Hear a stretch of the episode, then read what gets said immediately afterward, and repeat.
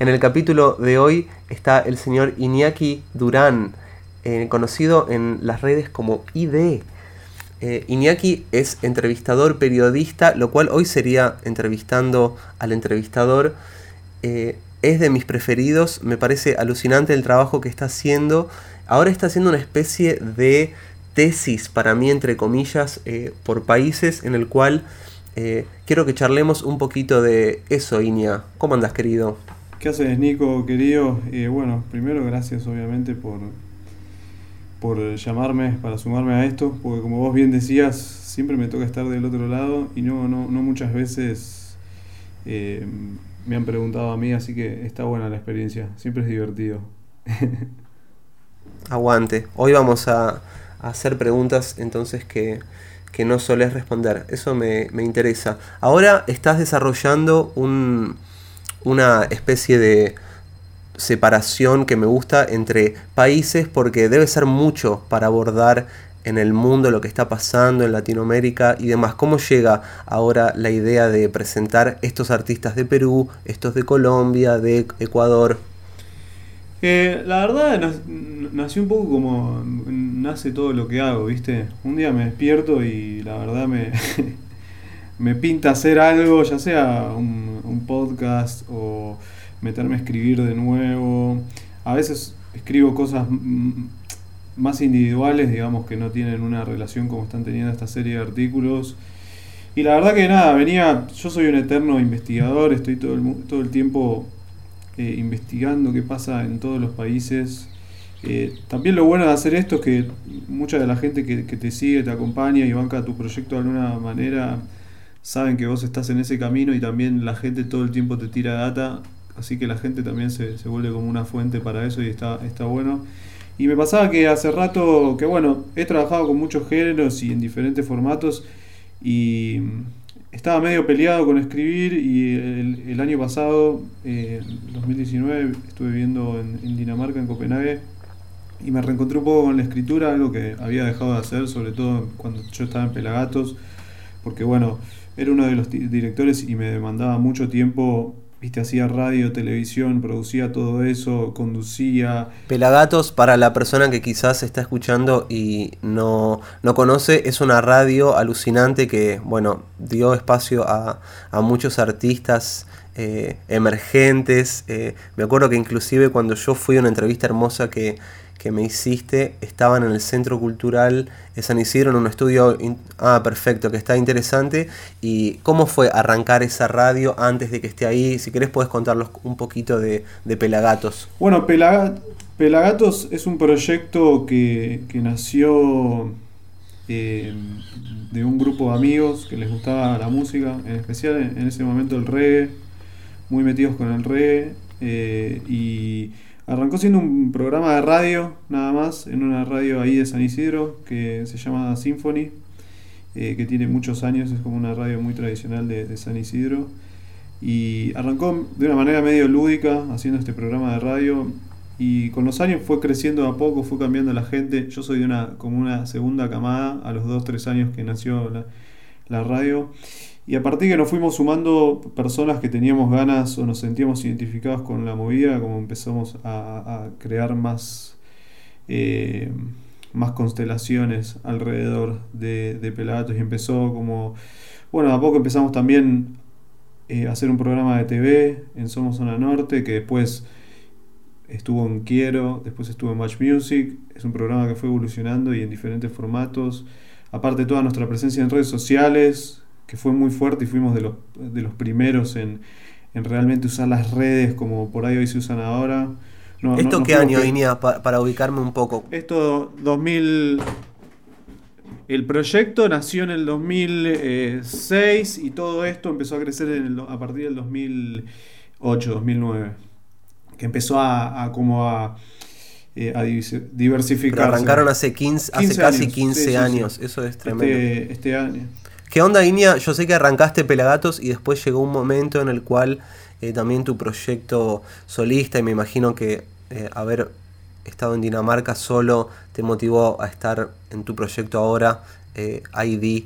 Iñaki Durán lo cual me costó el nombre, porque inclusive Iñaki, que es un nombre interesante, em, vos nunca usás tu nombre mucho, es como que está, o sea, se sabe que sos vos, pero a la vez es ID, ¿qué tal eso?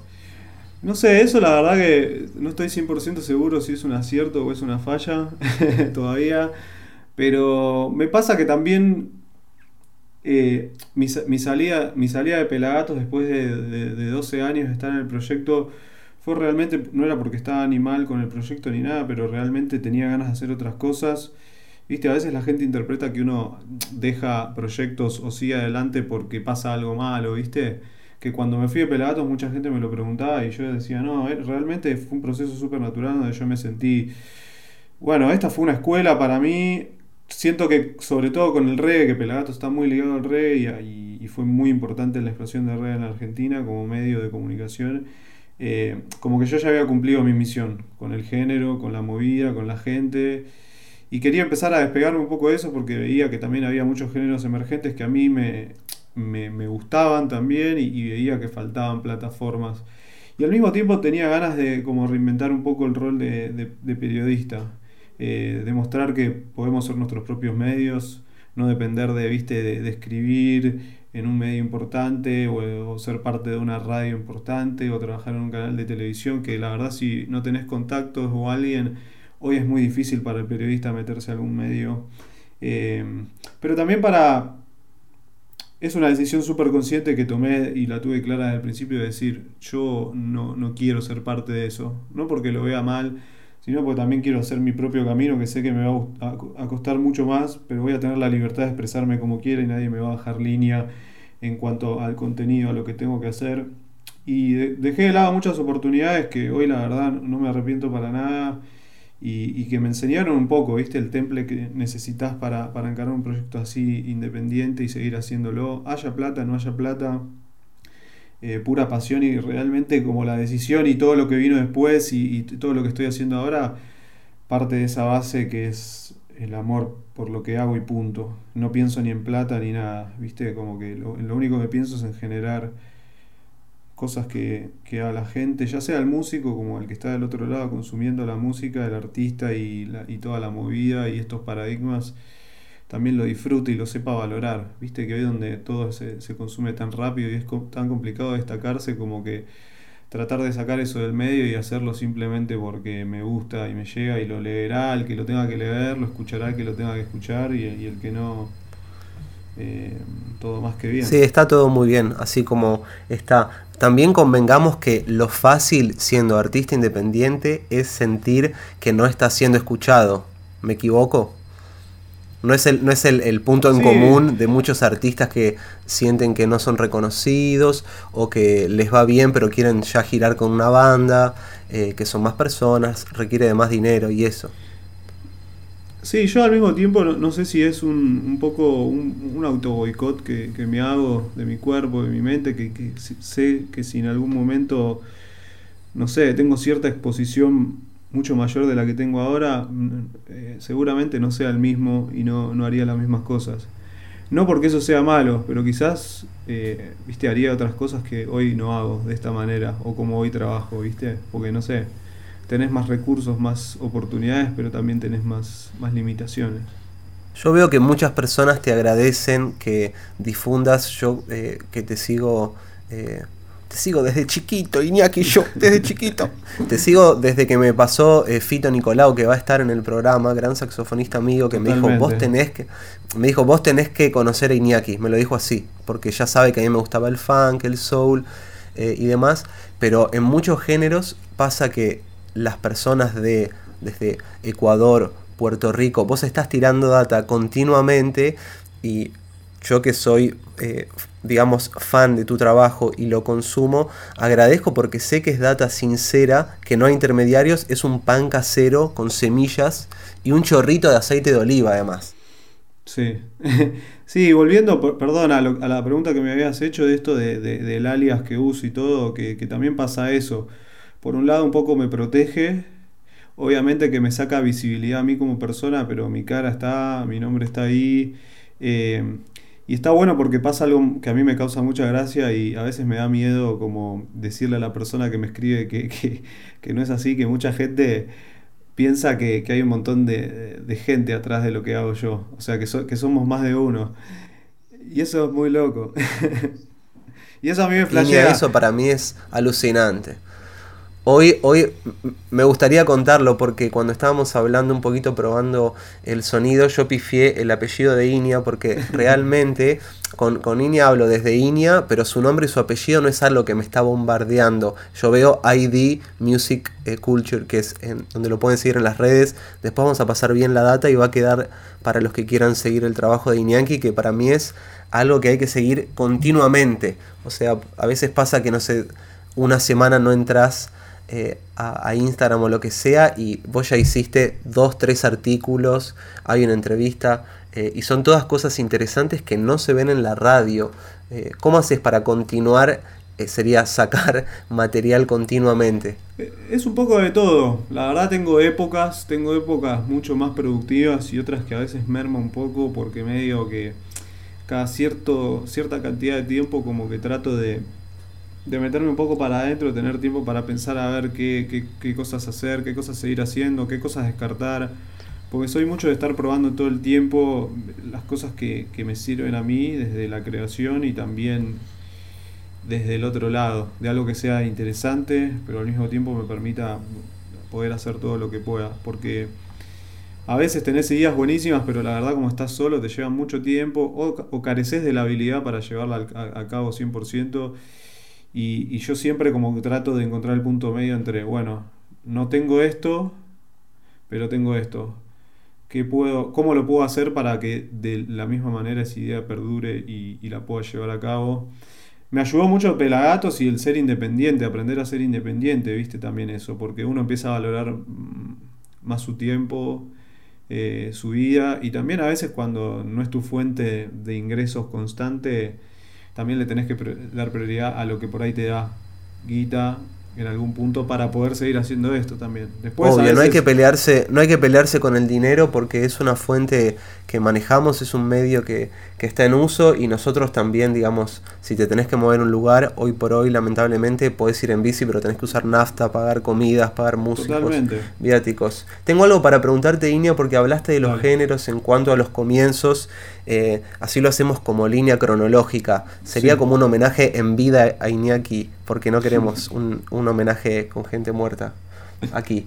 Em, viste que hablaste de los géneros. El, primer capítulo estuvo Camila Nevia, que es una saxofonista de, se podría decir de jazz, que toca free, toca muy abierto, cosas alucinantes.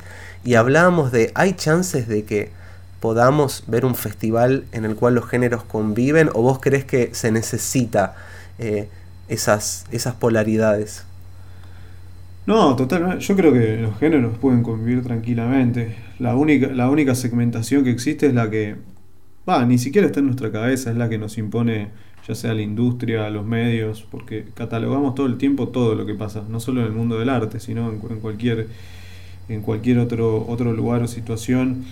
Eh, la música está para eso, para que conviva, y la música es convivencia también. Yo no creo. Pero ¿por qué no lo vemos para vos más en festivales, al menos acá? Eh, no sé, bueno, eh, hay, hay, algunos casos de que mezclan más. Yo creo que está cambiando un poco, se está abriendo un poco. El último Cosquín tuvo un, un escenario de trap y de música urbana. En su momento tuvo su escenario de reggae, digo Está bien que se atiene a, las modas y a lo que está pasando, pero, pero yo creo que se, que se puede y vamos camino a eso. Quizás nos falta... Me gusta, me gusta la idea. Ojalá que sí. Ojalá, sí. Creo que por ahí nos falta todavía sacarnos de encima esa mentalidad tan, de tanta rivalidad que, que, sobre hablo de los argentinos que venimos trayendo de la época del rock acá, viste que era o escuchabas los redondos o Soda Estéreo, eh, siempre había un versus y, y no nos posibilitaba disfrutar de ambas bandas, ¿no?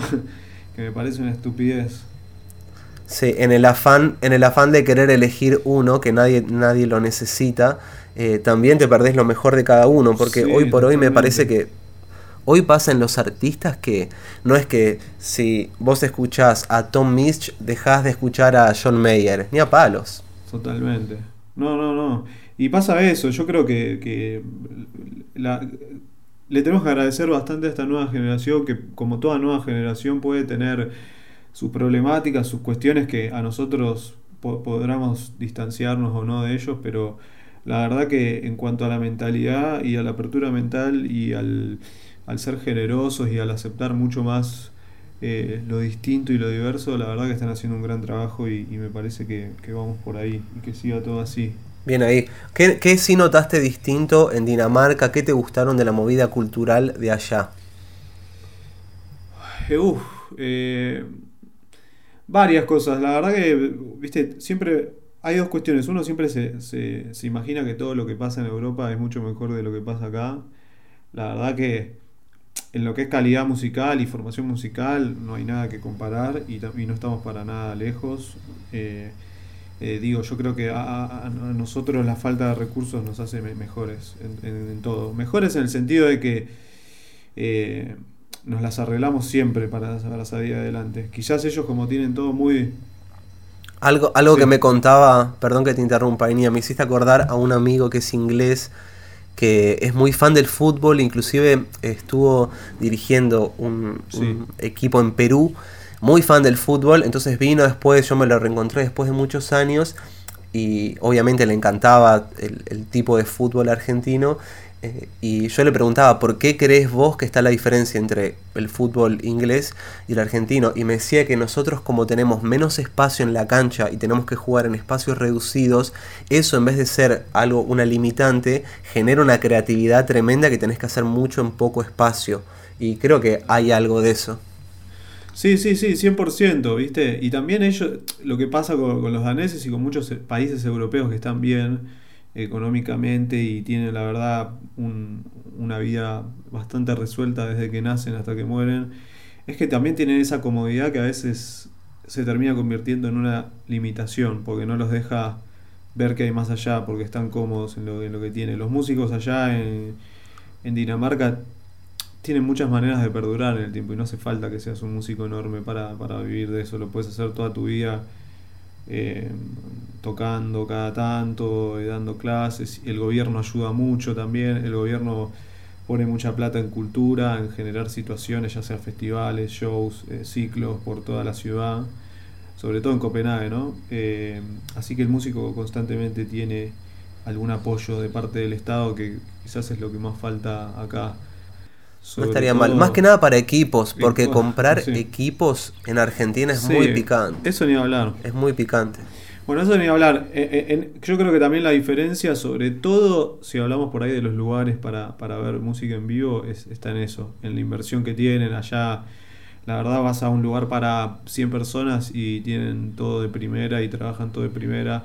La ética de trabajo y la profesionalidad es mucho mayor eh, y la verdad que yo noté, me tocó trabajar también allá en producción de shows y de cosas y, se trabaja con otra cabeza, nadie, nadie se está echando culpas, eh, nadie está enojado, eh, todos trabajan en pos para que esa situación salga bien, desde la gente de sonido hasta la gente de la puerta, todos trabajan bien y, y se nota en el resultado final, que de repente tenés venues increíbles en Copenhague, muy lindas, que están que tiene un ambiente increíble donde vos te sentís bienvenido, los músicos tienen todo a su disposición, no importa si seas under o, una banda enorme, eh, trabajan super pro y eso, viste, para mí fue un poco idílico, porque no estaba acostumbrado a trabajar. Acá, siempre hay alguno que tiene algo para decir, para, para bardear, viste, y en vez de, de decir, bueno, locos, tenemos todos un mismo objetivo, hagamos lo que tengamos que hacer para que esto salga bien, no nos cuestionemos quién está haciendo, quién no está haciendo.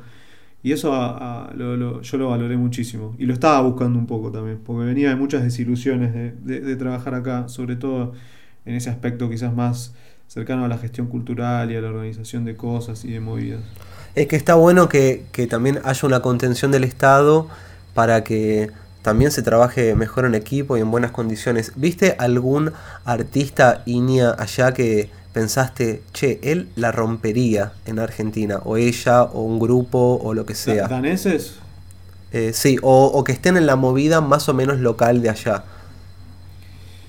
Eh, mm, hay muy buenos artistas, la verdad. Eh, es una ciudad chica y es un país chico y, no hay demasiados, pero hay muy buenos músicos. La verdad que...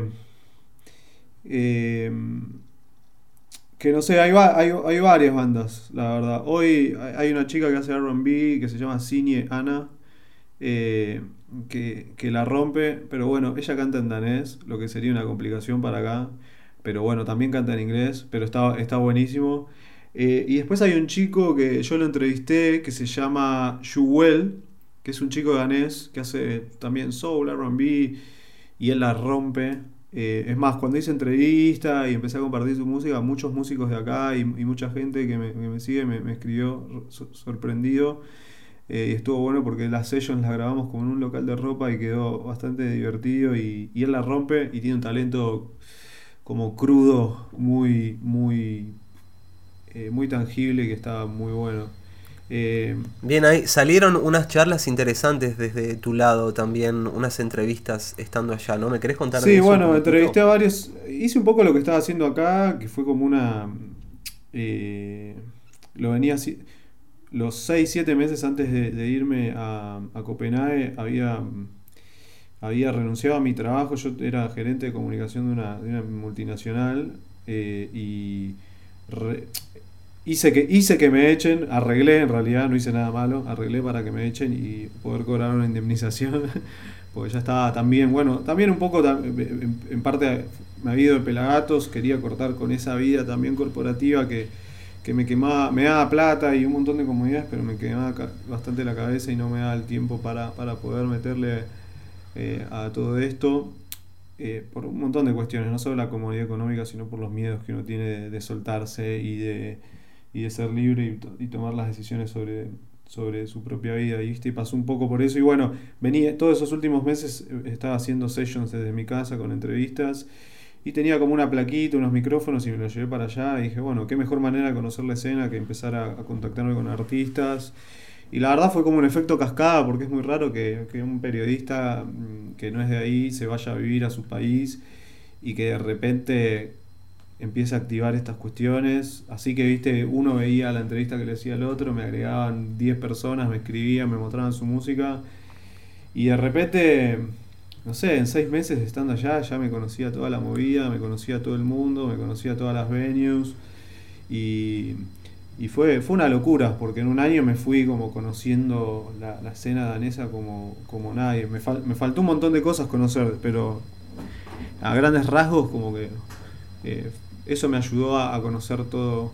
Y bueno, y tuve charlas con 7, 8, 9 artistas más o menos de, diferentes géneros, de, jazz, de, RB, de soul, eh, de funk, eh, de hip hop. Y, y súper interesante, la verdad. Sentarme a hablar, también entrevistar, hacer entrevistas de una hora en inglés, que yo si bien hablo bien y todo, ¿viste? Es otra cosa preguntar y entrevistar en inglés. Es otra que a la que había sido expuesto varias veces porque entrevisté a lo largo de mi carrera mucha, mucha gente, pero no tan constante, ¿no? Casi todas las semanas y también estuvo buena la experiencia. Y me sorprendió mucho la calidad de ellos y lo, abierto. Al principio obviamente una desconfianza porque no saben quién sos y no te conocen, pero después cuando te conocen la verdad que la mejor con, con todos ellos, estoy súper en contacto, nos hablamos, nos mandamos cosas. Eh, una más a la conexión que hubo, la verdad.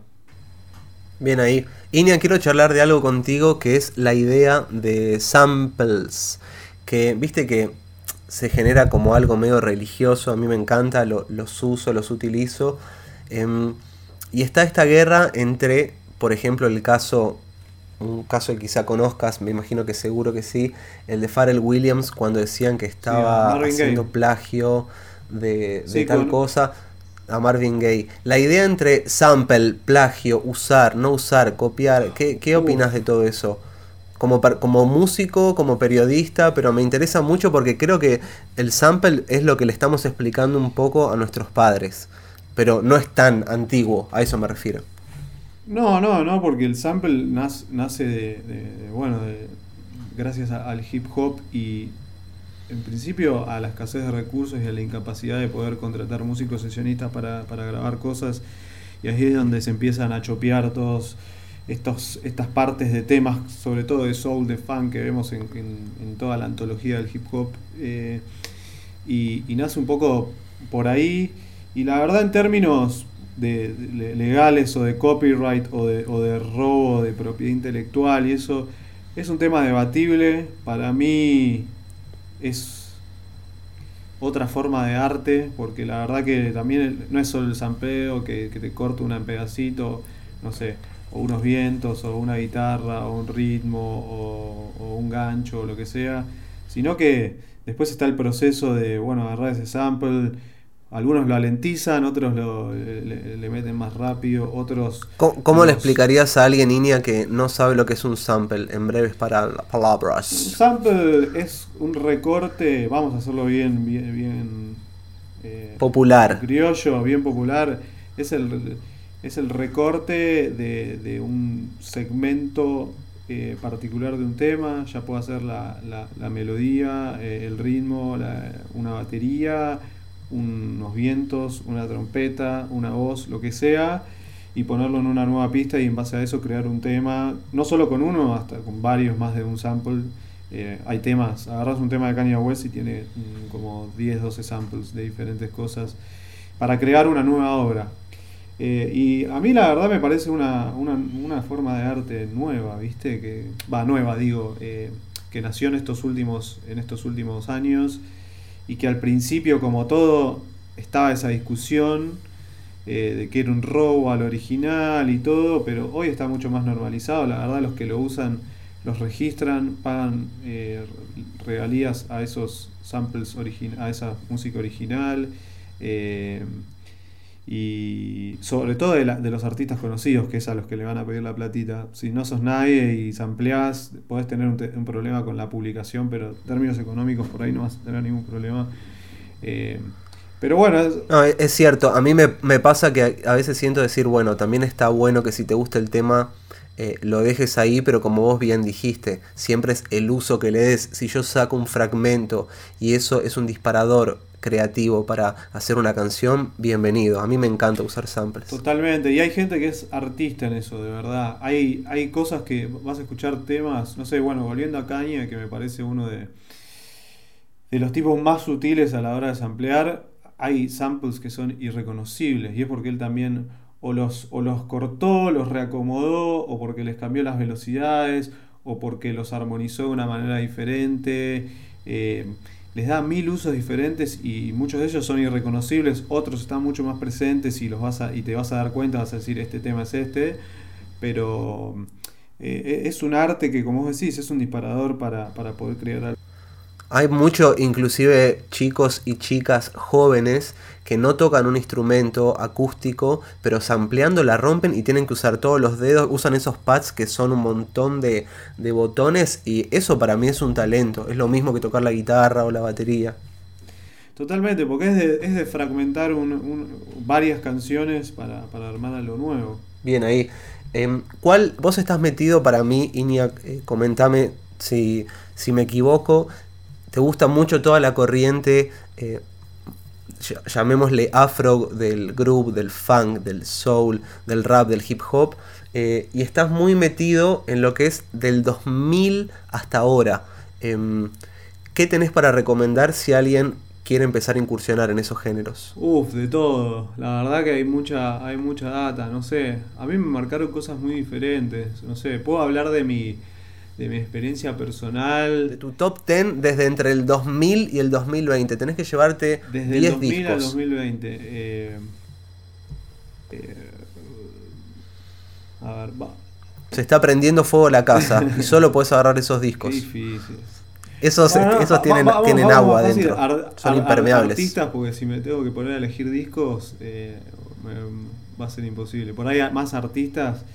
Eh, Caña me parece uno, que bueno, aprovechamos ya, vinimos hablando, me parece que es, sobre todo de estos últimos 20 años, eh, un tipo que, cambió la manera de, ver y conseguir la música. Después puedes estar de acuerdo o no a su persona fuera de la música, que es otro debate, pero musicalmente me parece, me parece un genio en esa área. Después, eh, no sé, Lauryn Hill, creo que entra porque bueno, de Education, si bien es de fines de los 90, su, su apogeo y su reconocimiento viene a partir de los 2000. Lorin eh, me parece que, que ese disco seguirá influenciando generaciones y generaciones y generaciones y, se vuelve aún más mítico porque fue el, el único disco que, produjo ella como, como solista eh, y que sigue hasta el día de hoy siendo tan relevante que me parece una, una locura y es un disco increíblemente hermoso. ¿Podemos frenar un poquito acá, Inia?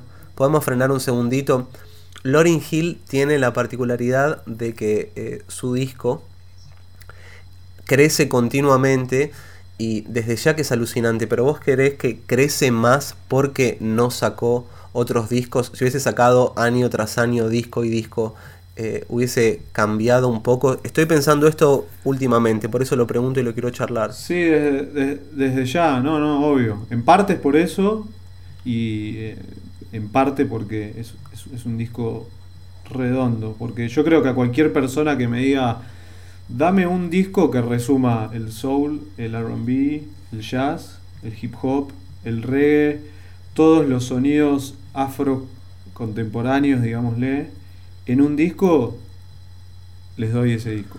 Para mí es, es un disco que, que en esencia tiene todo eso. En los, y cuando lo, lo escuchás mil veces vas encontrando... Tiene demasiadas capas ese disco para analizar y me parece que es el disco que representa culturalmente a todos los afrodescendientes de estos últimos 20, 30 años en cuanto a, la evolución de, su música. Eh, es un disco que me parece sencillamente perfecto y no va a haber otro así. Bien ahí. ¿Tiene algo que ver, Inian, para vos que a ella no le gustaba tanto tocar en vivo con que no haya editado álbumes? Sí, mira, yo la verdad que Lorin como, como sacándola fuera de su música, es un ser bastante particular, eh, en cierto punto un poco polémico. En algunas cosas yo comparto muchas cosas con ella, en otras no comparto cómo se mueve, cómo se maneja. La verdad que es un personaje muy complejo que deberíamos analizar, viste, podemos estar horas hablando porque...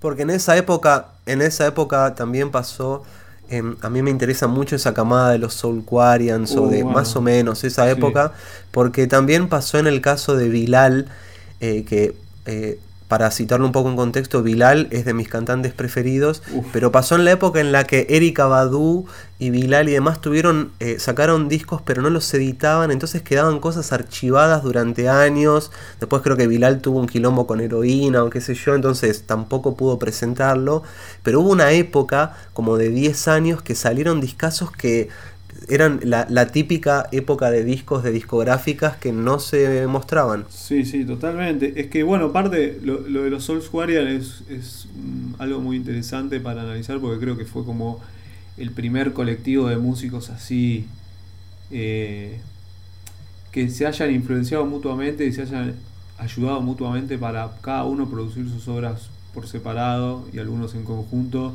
Si bien Lorin no era no es parte de esa camada, es unos años previo y aparte porque ella también venía de Fugees y, otras experiencias mucho más masivas. ¿Podés, Inia, Inia, contar un poquito para, la persona que no conoce lo del colectivo? Bueno, los Soulsquarian básicamente son un, colectivo musical nacido entre, entre Filadelfia, Chicago y Nueva York, entre varios artistas que en esa época, bueno, tenían obviamente afinidad y intercambiaban data y eran varios, la verdad. No me acuerdo de todos, pero estaban D'Angelo, eh, The Roots, con Keslov y Black Thought, eh, Erika Badu, Pilal, que vos nombrabas, eh, Mos Def y Talib Galil, dos de mis raperos favoritos, Common, otro gran rapero de Chicago, eh, D'Angelo, que no sé si lo nombré, eh, y me estoy olvidando de alguno más que está por ahí. Y bueno, y después gente más paralela como James Poyser, que es tecladista, hoy tecladista de Roots, que produjo Miss Education of Florence Hill, produjo a, Erika. Y en ese momento ellos se juntaban a, tocar y a grabar sus discos en, eh, en el estudio de Jimi Hendrix. Eh, que ahora se me fue el nombre de la cabeza. Electric Lady. Eh, y en medio que viste, no sé, que Slow grababa baterías en el disco de Erika, bajaba al otro estudio y grababa baterías para su disco con The Roots. Y era como en base a ese intercambio se crearon la, mejor camada de, artistas, sobre todo de Neo Soul, de, de RB, de, funk, eh, de jazz de esa época y, los discos de esa época son increíbles. Y aparte, lo importante también de Soul Squarian es que todos ellos trascendieron. De alguna u otra manera son artistas muy reconocidos y que la gente les tiene mucho respeto. Algunos tuvieron éxito mucho más masivo, otros más under, como vos nombrabas a Bilal que le preguntás a cualquier músico y todos tienen un altísimo respeto por él, eh, por más de que comercialmente no, fue el más exitoso quizás. Eh, pero nada, algo increíble la verdad, que marcó también como el punto de esto de, de, la las cosas que salen de la cooperación entre artistas para hacer explotar una movida. Sí, me, parece eso, exactamente eso, Iña, lo has dicho, porque lo romántico es que todos eh, se estuvieron ayudando para ayudarse mutuamente, pero también porque se querían y porque había buena onda, porque imagínate convivir durante días, a veces contaban que eran, pasaban 14 horas, viste ahí. Increíble, sí, sí, sí. Yo tengo un libro muy interesante que se los recomiendo, que no está en español, eh, al menos hasta donde yo sé, que es un libro que, que escribe Keslov, Amir Thompson, baterista y fundador de The Roots, que es una banda de hip hop eh, de Filadelfia, que se llama Mo Meta Blues, que es un libro increíble donde cuenta anécdotas, habla de, The Roots todo y tiene un capítulo que está muy bueno sobre los Soulsquarian, eh, que es increíble y cuenta en primera persona la locura por la que atravesaban en ese momento donde, como decía, estaban 20 horas adentro de un estudio, todos tocando con todos, todos como, dale, loco, hay que hacer, y todos reinspirados por todos, porque, no sé, salías de grabar Voodoo con, lo, con D'Angelo y te ibas a grabar Baduism con, con Erika y fuiste parte de eso. Es una locura, ¿viste? Tal cual. Pasó algo similar con Kamasi Washington cuando hizo The Epic que me parece que alquilaron un estudio, un, perdón, un teatro durante un mes y creo que en un mes hicieron como si te dijese veintipico de discos, también como 100 músicos. Eh, y hay un show muy lindo que sacó de Anne Pierre, que es eh, Kamasi Washington eh, The Epic, que son un montón de músicos en escena y me parece que tiene algo de eso. Increíble, sí, sí, obvio. y con los años nacieron varios colectivos así que fueron. Eh, que marcaron. Algunos mucho más reconocibles, como estos que se le dice Soulsquarian, o como por ejemplo el eh, Odd Future de Tyler the Creator y de Internet, los Brockhampton, todos esos que son ya súper nuevos o nueva camada, pero, pero que son muy reconocidos por eso. Eh, y así varios músicos que se han nucleado. Pero después tenés algunos que de alguna manera se juntaron y por ahí no le dieron tanta formalidad como vos nombrás. Para mí esta nueva camada de, pongámosle artistas de jazz norteamericanos como Glasper, Kamasi, Terrence Martin, Thundercat, eh, todos, todos estos animales eh, son todos amigos, obviamente, todo, y si bien no hay un marco formal que los defina, fueron muy relevantes, sobre todo para el hip hop de los últimos años. O sea, y creo que el quiebre se dio con Pimpa a Butterfly de Kendrick, donde graban todos ellos, porque lo producía Terrence Martin y empezó a llamar a Glasper, llama a Kamasi, llama a Thundercat y es ahí donde se terminó de dar ese crossover entre el hip hop y el jazz de nuevo con esta nueva camada que ahora me parece increíble lo que está pasando. A mí me encanta. Hemos hablado también eh, con, en, otras situaciones eh, que me parece que es un tema que, que vuelve continuamente, más que nada en Glasper, porque lo bardean los tradicionalistas eh, por esto de juntarse con raperos, con hip hoperos, con justamente romper y él dice que el jazz se hizo para cambiar, entonces no tiene sentido mantener algo que está en movimiento. Yo a la gente que me dice eso le digo, miralo mal Davis, punto. Se terminó la, se terminó la charla y, la polémica y, la discusión. A Miles cuando, cuando empezó a, mutar y a cambiar, lo, odiaban. El mundo del jazz lo odiaba. Eh, pero gracias a eso surgió el rock psicodélico y un montón de cosas más que ya estaban presentes, pero que un tipo como Miles y como muchos otros, ¿no? Como Zappa y otros llevaron a, otro nivel, pero, viste, siempre va a estar, cuando uno rompe con cierta tradicionalidad que acarrean algunos géneros más que otros, el jazz es un tema muy particular porque me parece que es un género que ya es reconocido por ser muy purista, sobre todo en en sus ejecutantes y representantes. Eh, pero al mismo tiempo, los, los, pocos que han rompido con esa, perdón, roto esa tradicionalidad eh, son los que se han destacado. Desde Mile hasta eh, Herbie, hasta mm, Roy Hargrove.